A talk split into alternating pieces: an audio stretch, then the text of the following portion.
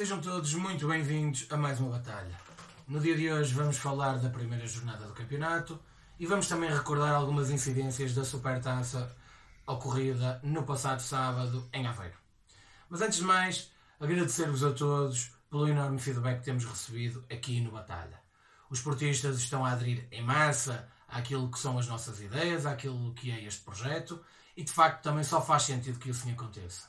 Agradecer-vos por isso e pedir-vos que continuem daí desse lado e que enviem as vossas denúncias, enviem a vossa informação, porque nós vamos continuar a trabalhá-la, a investigá-la e quando tivermos conclusões, vamos apresentá-la aqui para que todos vocês tenham conhecimento da mesma. O campeonato finalmente começou. Finalmente estamos a ver o Futebol Clube do Porto a jogar a sério. E para além de jogar a sério, joga bem joga como todos os esportistas desejam e prova disso foi a vitória frente ao Estoril Praia por 4-0. Uma exibição que agradou seguramente a todos os esportistas e que trouxe um sorriso ao Estádio do Dragão e que ansiosos estávamos todos por esse sorriso. O dia ficou também marcado pelo regresso de Jorge Nuno Pinto da Costa, o nosso presidente. Depois de ausente por razões de saúde nas últimas semanas, o nosso presidente marcou presença no Estádio do Dragão e todos os esportistas agradecem aos deuses do futebol o seu regresso. Salientar também o ambiente do Estádio do Dragão. O portista está com equipa, o portista está motivado, o portista quer ajudar nesta batalha a que se alcance o triunfo que todos desejamos. Já se tinha visto na época passada esta enorme onda portista, na pré-época já tínhamos visto também os estádios praticamente cheios onde o Futebol do Porto jogou e nesta primeira jornada voltamos a ter um estádio do Dragão repleto no apoio à equipa de Sérgio Conceição. Aquilo que desejamos é que esse apoio e esses estádios cheios se mantenham já no próximo domingo em Tondela e que essa situação prossiga ao longo de toda a época, quer nos jogos no Dragão, quer nos jogos fora de casa. O jogo ficou também marcado pela arbitragem de Hugo Miguel. Hugo Miguel, um árbitro de qualidade, que já o demonstrou em épocas anteriores, teve uma tarde menos positiva no Dragão, com uma arbitragem algo confusa, com erros ao nível da avaliação do critério disciplinar, tendo perdoado a expulsão de Alano aos 69 minutos e acumulando pequenas falhas que irritaram claramente as bancadas do Dragão. O Miguel, que como referi é um bom árbitro, já está na altura de finalmente esquecer a existência de Franco Vargas, vulgo Ferreira Nunes, naquilo que foi a sua vida. Compreendemos perfeitamente as dúvidas e os receios que o Miguel tinha, mas agora está na altura de afastar os mesmos e prosseguir a carreira de acordo com o seu valor que inequivocamente tem. Mas a verdade é que o Miguel não tem sido também muito feliz connosco. O Miguel, é bom não esquecer, apitou-nos em Braga, no final da época passada, com lances que nos prejudicaram gravemente, nomeadamente no mínimo duas grandes penalidades e uma expulsão perdoada. Portanto, desejamos a todos os árbitros, mas em particular aqui ao Miguel, que regresse às boas performances e que também tenha a ajuda do vídeo-árbitro. Vídeo-árbitro esse que ontem, no Dragão, se esqueceu de mandar marcar uma grande penalidade sobre Marcano num soco claro de Moreira no nariz do nosso capitão de equipa. O jogo que seguiu foi o jogo do Estádio da Luz. E no Estádio da Luz ocorreu tudo mais do mesmo. Por um lado, a facilidade com que os árbitros erram em favor do Benfica e Carlos Xistra, que parece ter uma aversão ao relevado da luz, voltou a errar em favor do Benfica. Essa aversão, ou, a, nossa ideia de aversão, baseia-se no facto da última vez que Carlos Xista tinha estado naquele relevado tinha sido precisamente no jogo frente ao Futebol Clube do Porto, onde aí também acumulou vários erros que nos prejudicaram gravemente nessa partida e que poderiam ter permitido um resultado final bem diferente. Ao mesmo tempo assistimos aos grupos organizados do Benfica a gritarem a plenos pulmões de que são ilegais. Nenhuma surpresa para nós, mas porventura as claques do Benfica quiseram fazer o seu eco até à tribuna presidencial da Luz para que o Luís Felipe Vieira soubesse, finalmente, que tem claques. O jogo ficou marcado por um lance no mínimo caricato. E no mínimo caricato porque, mesmo com a ajuda do vídeo-árbitro, não foi possível validar um golo ao Sporting Clube de Braga que lhe daria o 3-2 a sensivelmente 20 minutos do fim. O jogador do Braga que faz o golo está claramente em jogo, há vários ângulos onde isso é possível de confirmar, mas a verdade também é que há outros ângulos onde Seferovic como que por artes mágicas desaparece da imagem. E aí todos seguramente nos recordamos daquela famosa frase do ex-diretor de conteúdos da BTV, quando mesmo disse: Eu bem sei como elas se fazem. E portanto é importante que nós não nos esqueçamos que o Benfica vai realizar 17 jogos em casa e portanto não podem ficar dúvidas sobre uma eventual concorrência desleal por parte dos encarnados em relação a todos os outros, pelo facto de terem os seus jogos televisionados no próprio canal. Perante todas estas incidências, como reagiu a comunicação social a tudo isto? A TV24, no resumo que dá no próprio dia do jogo, para além de não colocar nesse resumo a primeira grande oportunidade do jogo aos 6 minutos a favor do Braga, termina com uma pérola fantástica. Diz a TV24: Benfica entra com o pé direito na defesa do pentacampeonato. Bom, os jornalistas têm direito a desejar que o Benfica seja pentacampeão, mas não devem fazer uso da antena de um canal televisivo para darem aso ao seu benfiquismo. Da mesma forma, apresentou-se a primeira página do Correio da Manhã. Então, o que dizia a primeira página do Correio da Manhã? Relativamente à vitória do Futebol Clube do Porto de 4-0, diz prenda da festa no Dragão. Já relativamente à vitória do Benfica por 3 a 1, Águia tem ataque mortífero. É óbvio que já, nós já não levamos a sério as primeiras páginas do Correio da Manhã, mas o ridículo, felizmente, não paga imposto, pois caso contrário, o Grupo Cofina teria aqui mais um grande problema para liquidar as suas contas fiscais. Por fim, tivemos também o Tribunal do Jogo. E no Tribunal do Jogo, por incrível que pareça, o lance do penalti sobre Marcano não foi tido em consideração. E isso é algo que nos deixa a todos perplexos, porque toda a gente percebeu que era um penalti clamoroso. E portanto é algo que nos surpreende, mas a verdade é que é assim que vai o jornalismo em Portugal. Falemos agora então da Supertaça Cândido de Oliveira que se realizou no passado sábado no Estádio Municipal de Aveiro. Aparentemente, tudo não passou de uma vitória simples do Benfica, 3-1, mais um título, mas a verdade é que o jogo teve em seu redor um conjunto de incidências que nós não podemos deixar passar em claro. Para começar, existiu um almoço onde Luís Felipe Vieira, no meio da sua leitura, disse o seguinte: Devia haver uma entidade credível e autónoma para gerir o futebol. Eu diria que não há memória de um ataque tão forte às instituições do futebol português. O Luís Filipe Vieira, que tanta, tanta pacificação tem pedido, afinal de contas, com a presença do Presidente da Federação Portuguesa de Futebol, não se coíbe de fazer um ataque tremendo às instituições do futebol português. Isto porque, para qualquer instituição colocar em causa a sua credibilidade e a sua autonomia, deduzo eu que nada poderá ser mais grave para essas instituições. Mas é caso para perguntar a quem se estaria a referir Luís Filipe Vieira? A Fernando Gomes? A José Manuel Meirinho? A Fontelas Gomes? É confuso. E é confuso por uma razão extremamente simples. Recordar que em fevereiro Luís Filipe Vieira teve uma reunião com Fontelas Gomes e poucos dias após essa reunião, numa entrevista que deu ao Correio da Manhã, dizia que tinha entrado preocupado para essa reunião, mas que depois saiu de lá muito mais calmo e muito mais seguro. Ora, se afinal de contas estas instituições não têm credibilidade e autonomia, em que se baseia Luís Filipe Vieira para dizer que saiu de lá muito mais tranquilo? Bom, é óbvio que estamos aqui perante alguém que teve um discurso confuso, alguém que provavelmente nem sabia o que estaria a ler. E portanto, é caso para perguntar, afinal, o que passou-se? Quem escreveu isto? Em que pensou? O que passou-se, Luís Filipe Vieira? Estranho, sem dúvida.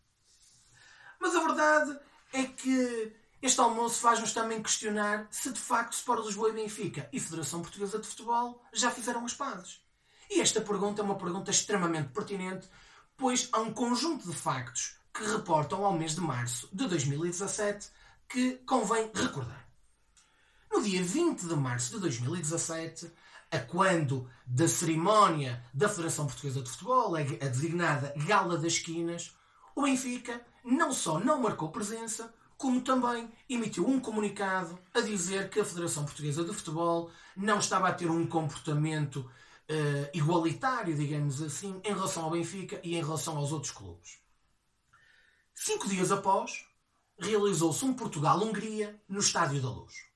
E seguramente que todos nos recordamos da rábula relativa à claque da seleção nacional, onde o Benfica quis colocar em causa a legitimidade para que um grupo de adeptos estranho, porque os GOA, os grupos organizados de adeptos do Benfica, também existem, apesar de não legalizados, mas a verdade é que, com base na presença dessa suposta claque da Seleção Nacional no Estádio da Luz, o Benfica inclusivamente ameaçou que não voltaria a disponibilizar o Estádio da Luz para que a seleção voltasse a jogar.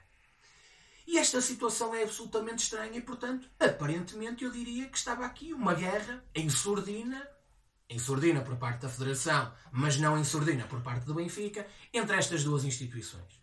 Mas afinal de contas, tudo está bem. Ou não. E ou não, porque, conforme me referi há pouco, um dos temas que levou o Benfica a criar ou a abrir esta guerra para com a Federação, pasme-se, foram as claques. Claques essas que no passado sábado, as do Benfica, as tais que Luís Filipe Vieira não sabe que existem, tiveram acesso ao interior do Estádio Municipal de Aveiro antes da abertura de portas. E a primeira grande questão que se coloca aqui é quem lhes abriu a porta? com que legitimidade os adeptos do Benfica tiveram acesso ao interior do Estádio Municipal de Aveiro antes das portas abrirem. Foram revistados nessa entrada? Quem os revistou? Spotters? Stewards? Ou simplesmente ninguém? A verdade é que nós assistimos a esses grupos ilegais de adeptos a terem todo o espaço e toda a liberdade para colocarem o seu material no interior do estádio não sabemos, porventura, se algum artefacto pirotécnico foi igualmente colocado no interior do estádio, mas aquilo que sabemos é que até ao presente momento a Federação Portuguesa de Futebol, bem como a PSP, estão num absoluto silêncio sobre esta ocorrência, a qual merece da, no da nossa parte toda a atenção e que não deixaremos cair em saco roto. A Federação Portuguesa de Futebol tem que explicar como é que estes adeptos entraram no estádio com as portas fechadas e a PSP também não se pode colocar de lado relativamente a esta matéria. Até porque a PSP, tão rápida naquilo que diz respeito aos adeptos do Futebol Clube do Porto a apreender meros cascóis, esteve, durante a maior parte do jogo, de frente para a claque Diabos Vermelhos. Eu gostaria de recordar que a lei que, refere, que se refere aos grupos organizados de adeptos não pode de todo obrigar os mesmos a legalizarem-se, mas para grupos não legalizados não permite que os mesmos utilizem material afeto à respectiva claque. Ora, como toda a gente viu, os Diabos Vermelhos colocaram a sua tarja a indicar o próprio nome da claque perante a aparente eh, indiferença não só da PSP, como também dos stewards. E, portanto, está na altura de, de facto, quer a PSP, quer a Federação Portuguesa de Futebol se pronunciarem sobre esta matéria. Até porque sabemos todos que a caça às bruxas já começou. Começou desde logo no próprio estádio de Aveiro, porque o importante de, de, que todos querem saber não é o que aconteceu, mas sim quem filmou. Para a Federação Portuguesa de Futebol não tem qualquer espécie de problema tudo aquilo que aconteceu. O grave é saber quem filmou e começou a caça às bruxas a caça às bruxas para saber quem é que, no uso do seu telefone, terá filmado este grupo organizado de adeptos. E, portanto, mais uma vez, aquilo que se pretende é matar o mensageiro e, relativamente à mensagem, a mesma continua a passar em colmo. Mas, enquanto uns se entretinham a introduzir sabe-se lá o quê no interior do Estádio Municipal de Aveiro, cá fora, elementos relacionados aparentemente com as claques do Benfica, agrediram dois jornalistas do Correio da Manhã. Ao repórter Pedro Neves de Souza infligiram dois socos e ao repórter, uh, neste, uh, ao repórter não, ao cameraman, agrediram-no com uma patada nas costas.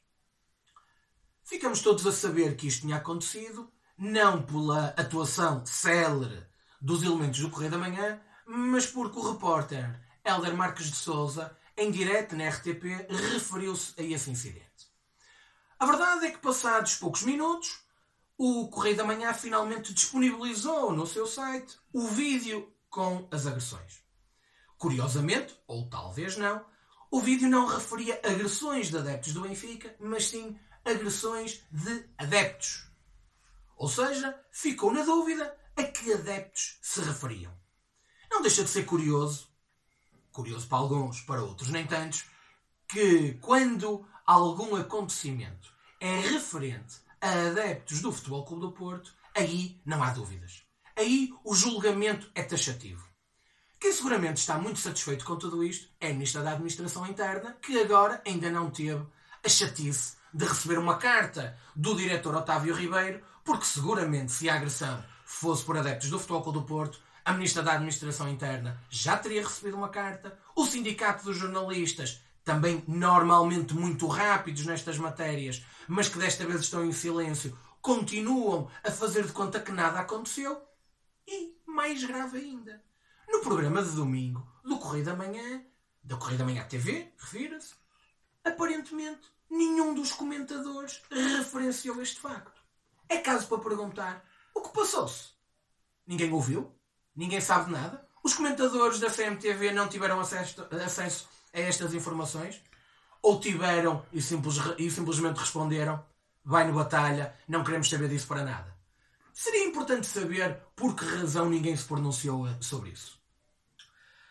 Depois, lá dentro do estádio, tivemos uma vitória do Benfica, é um facto, com lances de arbitragem que todos puderam perceber que mais uma vez beneficiaram o Benfica, mas vamos acreditar que árbitros como Artur Soares Dias, que era árbitro principal, e Jorge Souza, que era o vídeo-árbitro, que já têm tantas provas de competência, foram, estes lances foram apenas meros lapsos e que seguramente no futuro vão continuar a granjear a simpatia de todos os adeptos do futebol apenas e só tendo por base a sua competência. O que é facto é que tudo isto foi silenciado pela comunicação social. Todos estes factos não mereceram relevo por parte da comunicação social e, afinal de contas, aquilo que foi alvo, aquilo que foi mais tratado pela comunicação social foi o treino do Benfica à porta aberta no domingo de manhã. Ou seja, no dia seguinte. E então, a sempre solícita comunicação social, o que fez? Apresentou com grande ênfase a presença de alegados 7 mil benfiquistas no treino aberto do Benfica. Ora, o Benfica, tetracampeão, acabadinho de ganhar mais um título. Em pleno domingo de manhã, coloca 7 mil adeptos. Eu desafio-vos. Alguma vez o Futebol Clube do Porto, nos seus treinos abertos, colocou 7 mil adeptos? E recordam-se nessa altura de ter sido dado tanto ênfase? Não. Só para recordar, no último 1 de janeiro estiveram 28 mil portistas no Estádio do Dragão no treino aberto, mas infelizmente aí a comunicação social não teve o mesmo comportamento. E portanto, meus caros amigos, os temas de hoje eram estes. Os temas de hoje, mais uma vez, são aqueles que continuam a discriminar o Futebol Clube do Porto e para esses temas nós vamos continuar atentos e alertas e não vamos deixar que isto passe ao lado de ninguém. Só antes de terminar, gostava de fazer um apelo. O apelo à presença dos adeptos do Futebol Clube do Porto no próximo domingo em Tondela.